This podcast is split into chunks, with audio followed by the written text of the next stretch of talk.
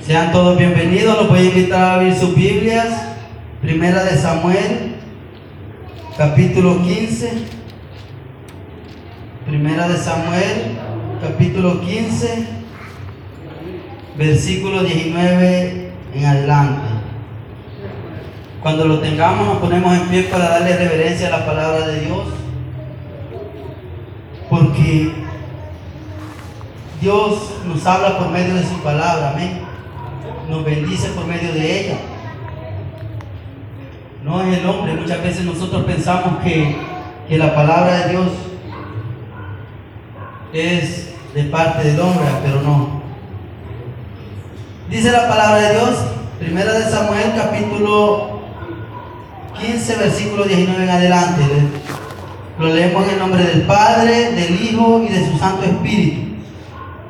Dice, ¿por qué pues no has oído la voz de Jehová? Sino que vuelto al botín has hecho lo malo ante los ojos de Jehová. Y Saúl respondió a Samuel, antes bien he obedecido la voz de Jehová y fui a la misión que Jehová me envió y he traído a Agad, rey de Amalek, y he destruido a los amalecitas.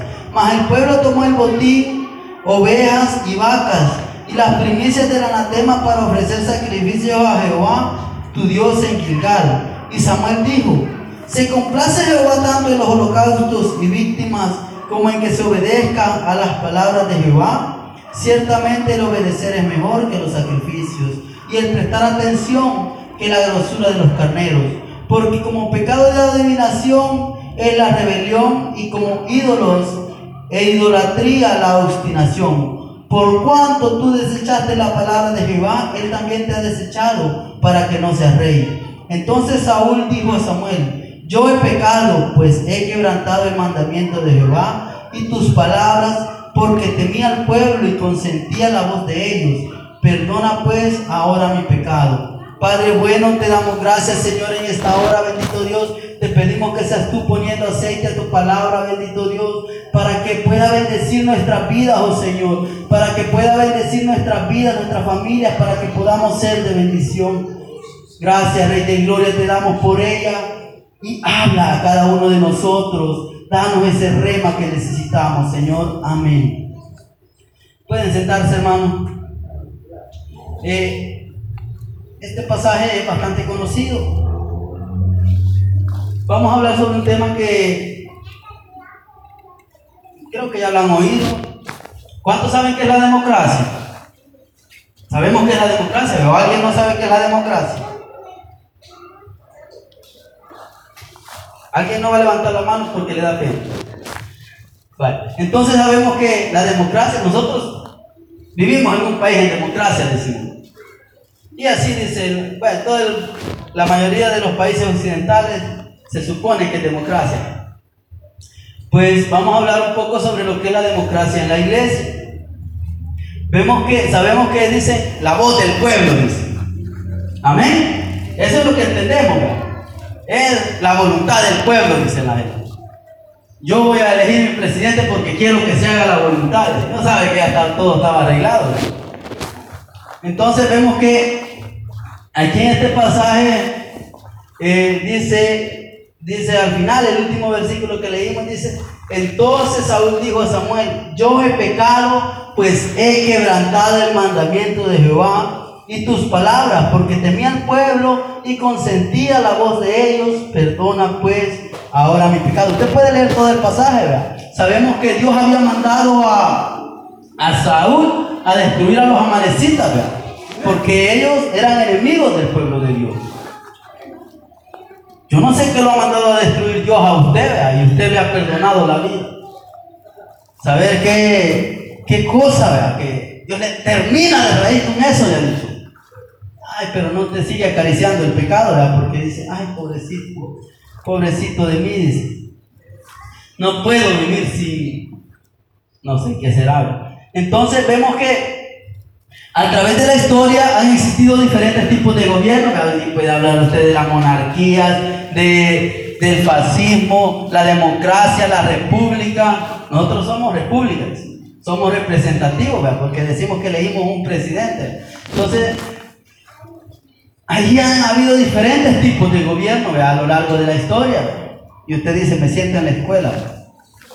Pero uno de los peores errores que se puede cometer en la iglesia es que haya democracia.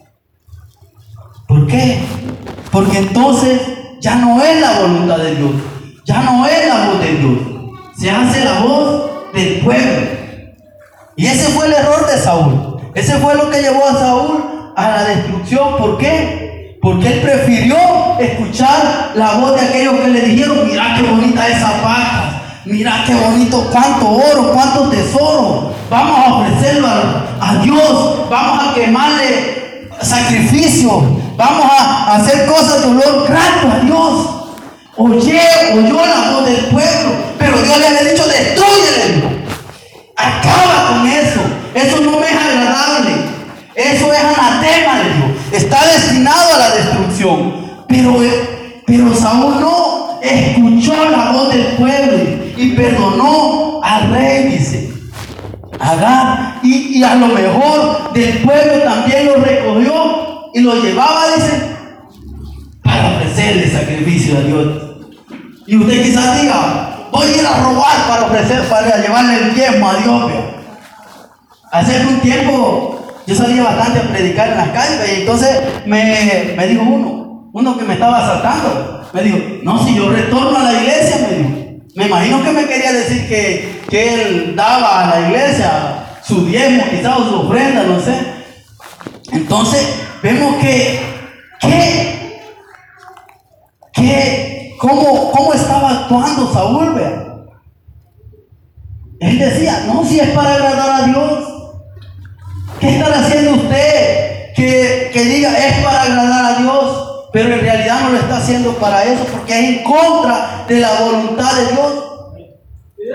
Vamos a ver cómo está dividida nuestra, nuestra sociedad. Aquí estamos divididos en tres poderes, ¿verdad? Los que fueron a cuarto grado, creo ejecutivo, legislativo y judicial. Sabemos que uno era, unos son los que hacen las leyes y las interpretan, otros las que llevan el cumplimiento y otros los que hacen. Pero el caso es que vemos que cada uno de ellos tenía su parte, Y, y, y, el problema es que la iglesia muchas veces se da eso también, ¿verdad? Y entonces ya un grupo sale por aquí, ah, no, yo me voy a encargar de esto, otro grupo por aquí, ya yo voy a encargarle de esto. Y, nosotros pudimos ver en la pandemia, el año pasado lo vimos claramente, ¿verdad? como el presidente quiere ir por un lado, la asamblea por el otro y los otros por el otro. Eso es la democracia. Eso es la democracia. Que uno sale por un lado, otros por otro, otros por otro. Pero la teocracia es hacer la voluntad de Dios. Es escuchar la voz de Dios. Esa es la teocracia. Y nosotros en la iglesia no somos democráticos, somos teocráticos, porque escuchamos la voz de Dios. Y cuando ya no escuchemos la voz de Dios, preocupémonos. ¿Por qué? Porque entonces vamos a estar haciendo lo mismo que Saúl. Vamos a estar haciendo la voluntad del pueblo. Y, Saúl dice, y por eso tú has sido destinado a la destrucción.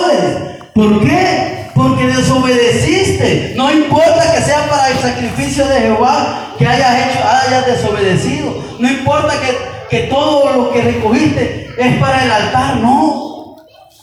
¿Por qué? Porque era fruto de desobediencia. Entonces vemos que cuando se da eso, esos grupos de poder, esas divisiones, eso hace que la iglesia no crezca. Que la iglesia no crezca.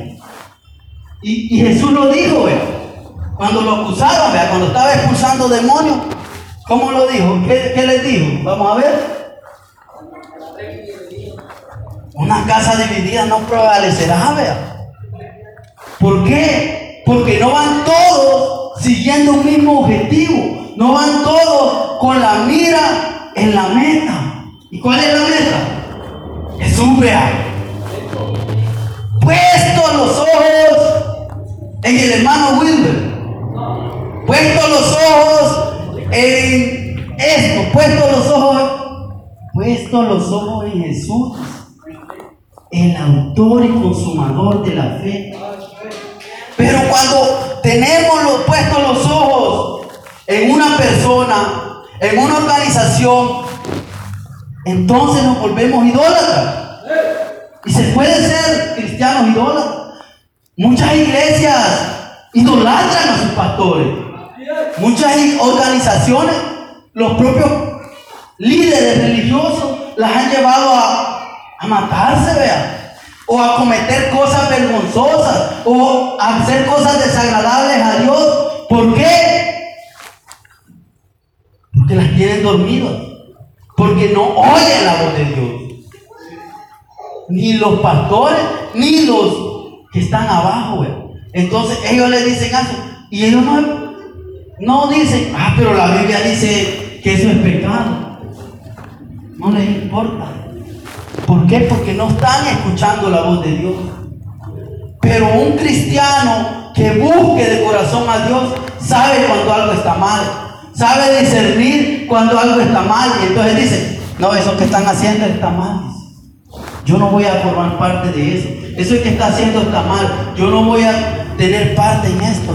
Pero no, aquel que solo sigue la emoción, que solo sigue esto, vámonos.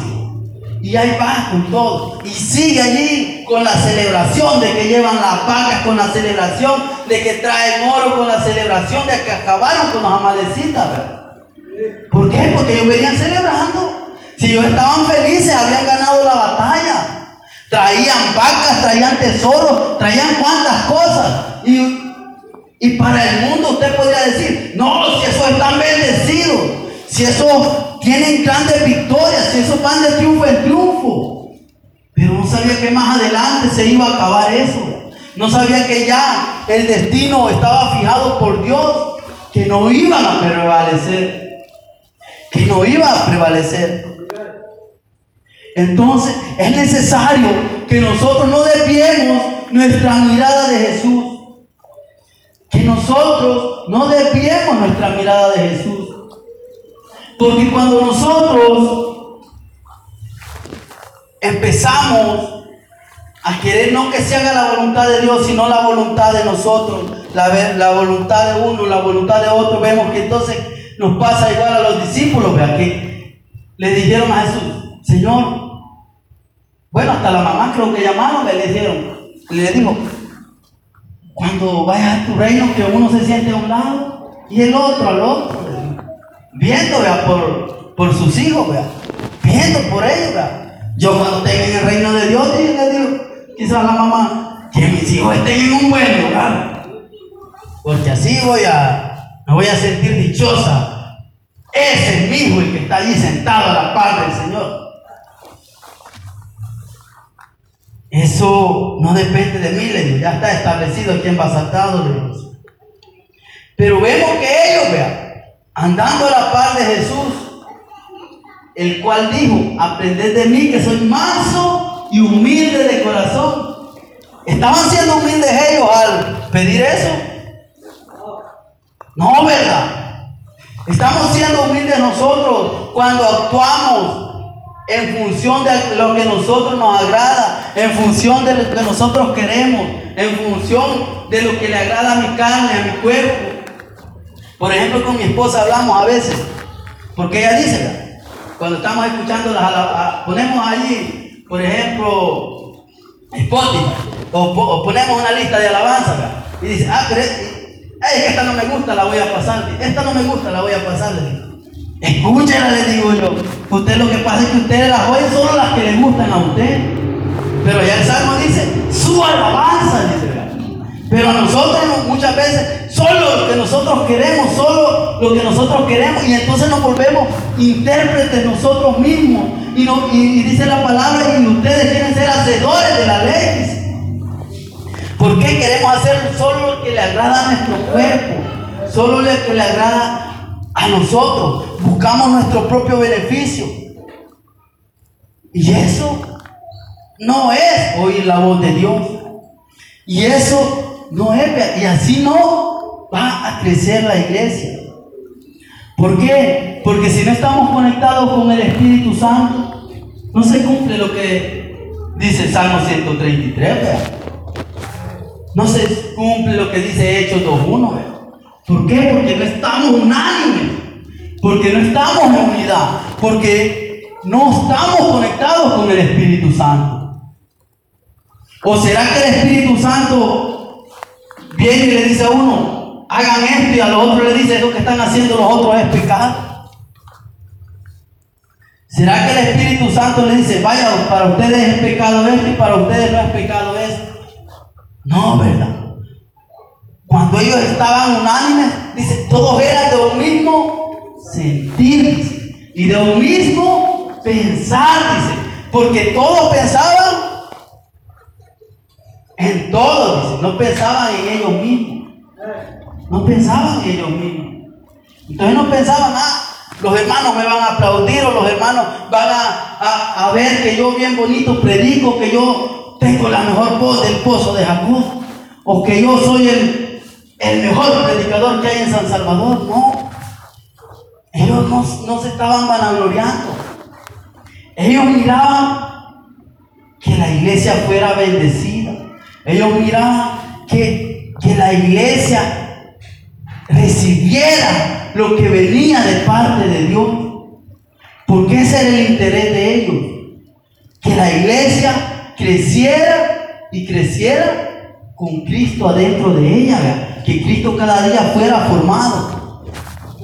Que Cristo cada día fuera formado en ella. Pero el problema es que muchas veces, se da eso de la democracia y hay un poder por allá, otro poder por allá, otro poder por allá. Y entonces se da lo que se dio en la pandemia anterior, que uno quiere hacer una cosa y el otro la deshace y el otro dice está mal y el otro dice según la ley eso está mal. Y, y nosotros lo vimos claramente. Entonces, pero ¿qué dice la voz de Dios? ¿Qué dice la voz de Dios? El problema es que cuando no escuchamos de la, voz de Dios, hacemos tantas barrabasadas, tantas cosas que ofenden a Dios.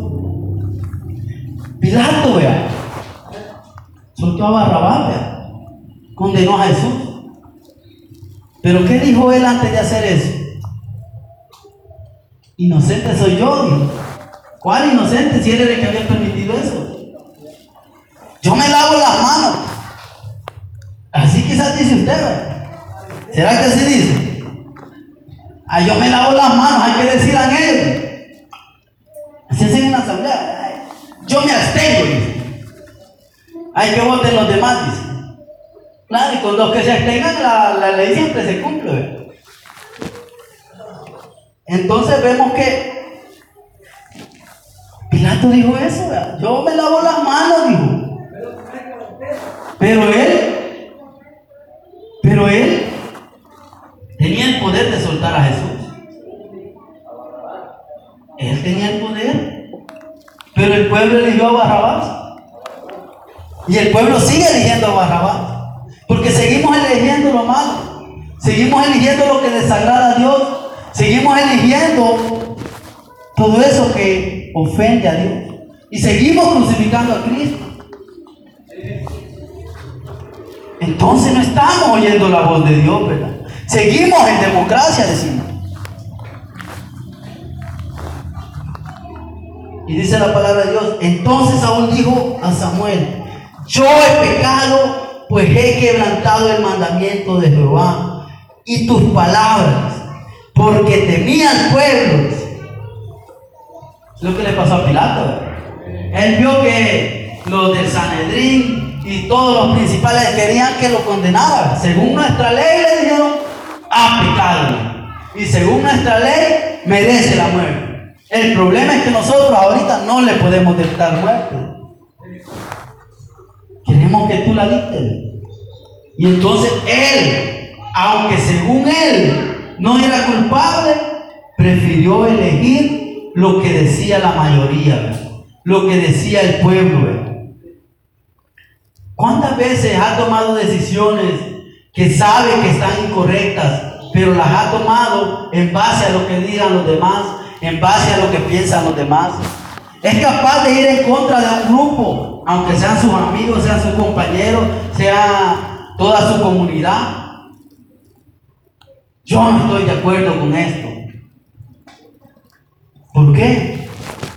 ¿Será capaz de hacerlo? De todos modos, todos van a celebrar la fiesta, la fiesta patronal, entonces yo también voy a participar. Aquí está mi parte. Y da más que los demás todavía.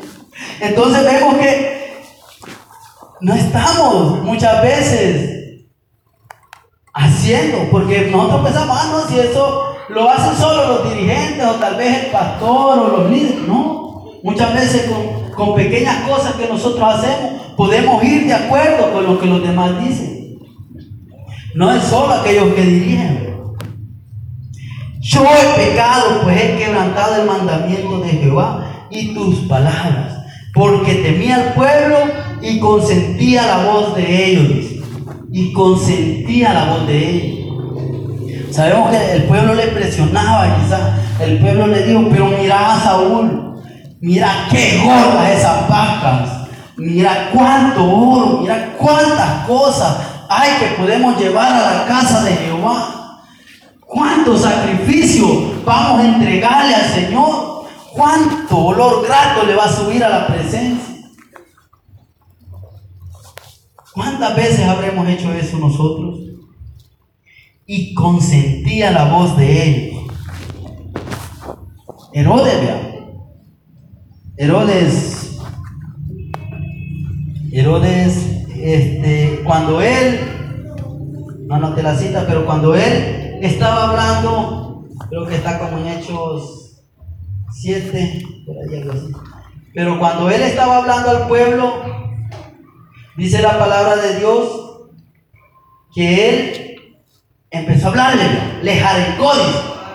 Y entonces el pueblo le decía, voz de Dios y no de hombre, le decía. Voz de Dios y no de hombre. Y entonces, ¿qué le estaban diciendo a él? Lo estaban exaltando.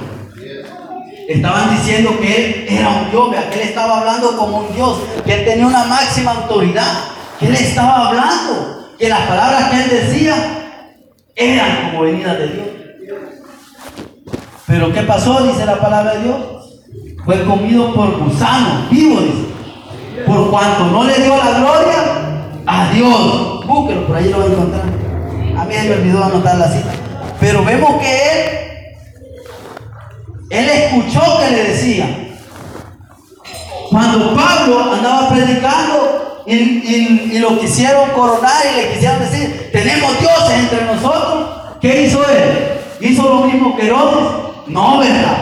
Rasgó sus vestiduras, dice. Pero muchas veces nosotros, cuando nos están exaltando, ay, sí, dice. Y hasta sube otro escalón más, ¿verdad? Sí, yo, yo, yo soy, yo soy, yo puedo. Amén.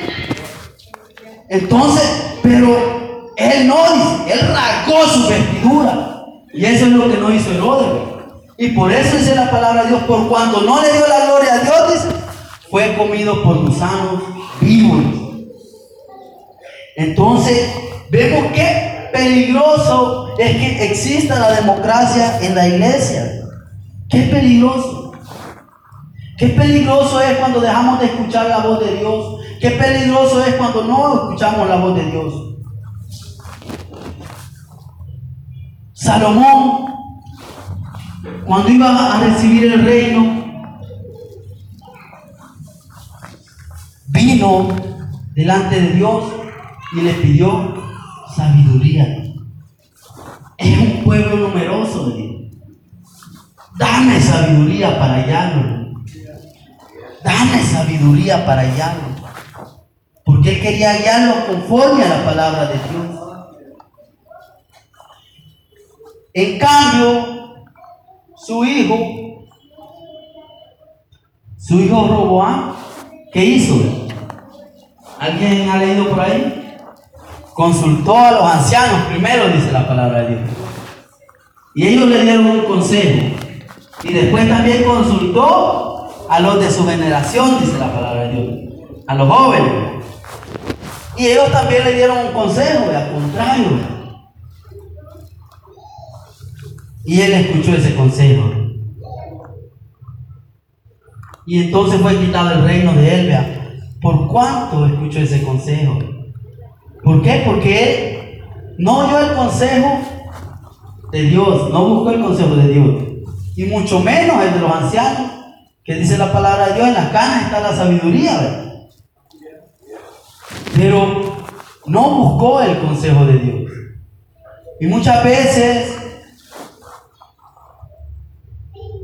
no se toman decisiones, muchas veces quizá usted ha tomado decisiones y, esas decisiones que tomamos nos van a llevar al fracaso. Muchas veces hemos pedido la dirección a Dios y Dios nos ha hablado. Pero nosotros hemos dicho, no, yo soy más inteligente. No, si yo ya me las puedo todas.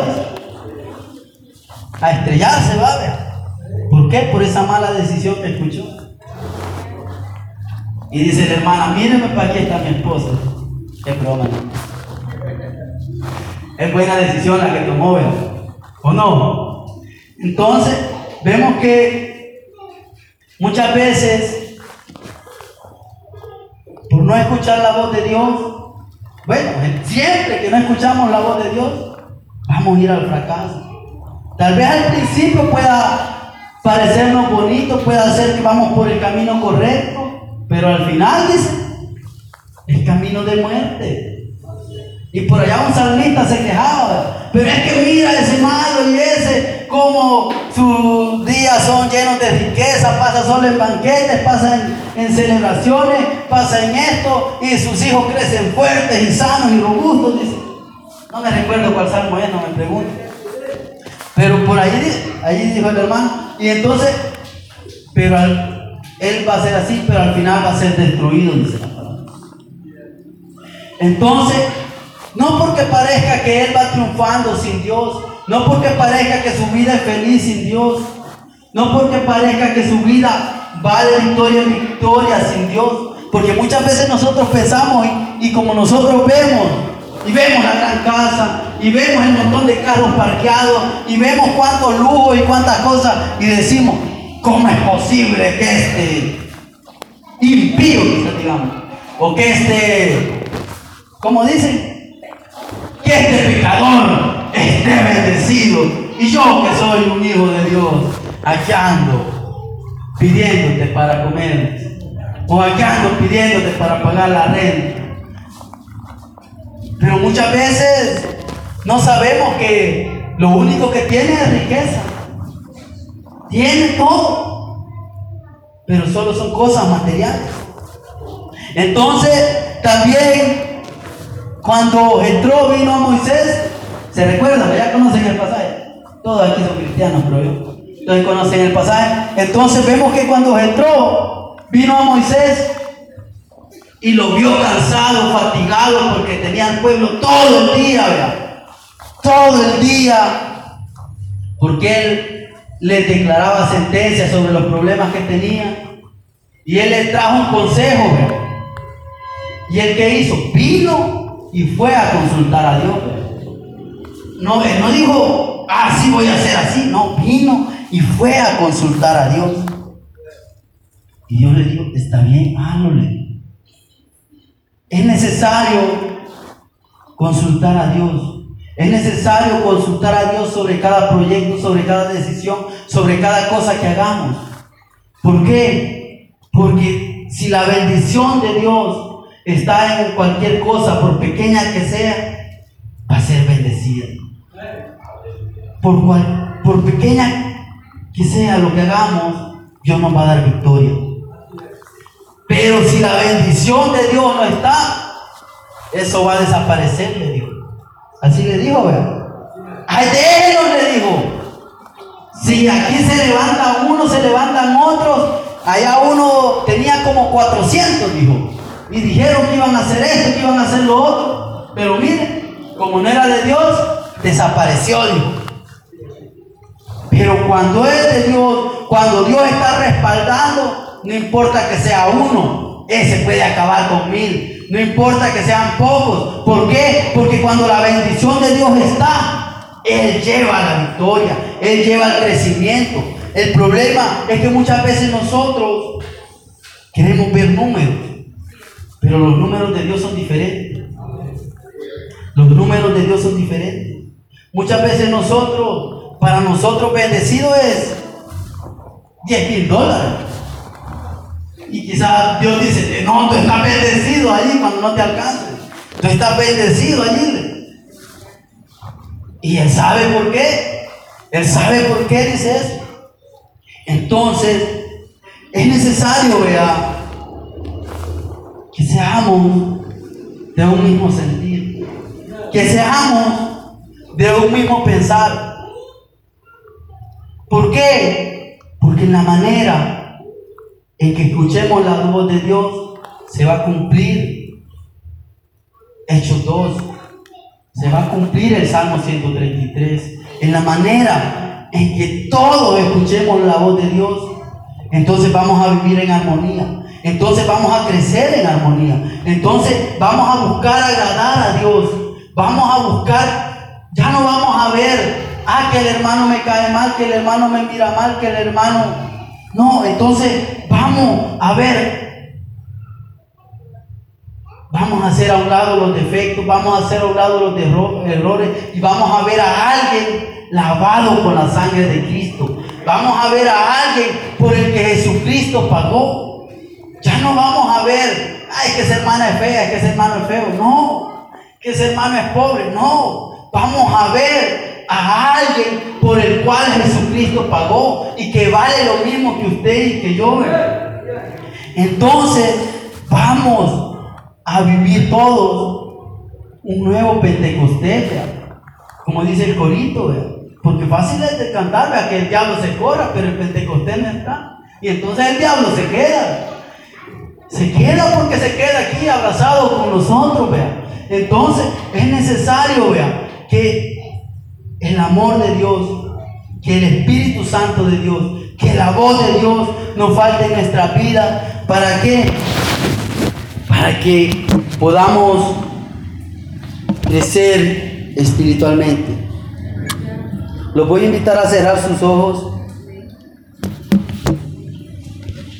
y a decirle a Dios, Señor, ayúdame a escuchar siempre tu voz. Ayúdame a depender completamente de ti. Muchas veces prefiero escuchar lo que los demás dicen Muchas veces prefiero escuchar mi propia voz. Muchas veces prefiero escuchar mi corazón, Señor. Ayúdame a depender completamente de ti. Ayúdame a amarte más. Tu alabanza sube al trono de tu Dios. Es depositada en el incienso de la adoración. Se mezcla con la alabanza de los ángeles, se pasea en medio de los veinticuatro ancianos, y las manos del Altísimo se moverán en tu favor. Un relámpago del trono te proclama vencedor, y tú vas a correr a los brazos de Jesús. El trono se mueve al tu adorar, el adorador puede historias cambiar es lleno de gloria, papel de misterio, escribe la historia que eres vencedor. Relámpago y voces hace el mundo parar, un adorador que comienza a adorar, y cuando él llega al trono de Dios, tiembla el infierno, huye el mal. Y la situación tiene que cambiar. Cuando más tú adoras a tu Dios, más victoria tú puedes escribir. Un adorador es un escritor de glorias. Quien adora tiene un libro para escribir. Y las manos del Altísimo se moverán en tu favor. Un relámpago del trono te proclama vencedor y tú vas a correr a los brazos de Jesús. El trono se mueve al tu adorar, el adorador puede historias cambiar. Es lleno de gloria, papel de misterio, escribe la historia que eres vencedor. Mundo parar. Un adorador que comienza a adorar. Y cuando Él llega al trono de Dios, tiembla el infierno, huye el mal. Y la situación tiene que cambiar. Adora en medio del llanto, en medio de lucha y del dolor. Adora al perderlo todo delante del falso, del engañador. Adora en medio de pruebas, de lágrimas, de falta de perdón. Si un adorador levanta sus manos y alaba a Dios. Oh sí, Señor amado, te pedimos, te pedimos, Señor, poder ser adoradores tuyos. Poder, Señor, siempre escuchar tu voz. Poder ser, Señor, siempre estar atentos a lo que tú tienes que decirnos. Gracias, Rey de Gloria. Gracias, amado Dios. Gracias por tu amor, por tu bondad y por tu misericordia. Que el Señor les bendiga, hermanos.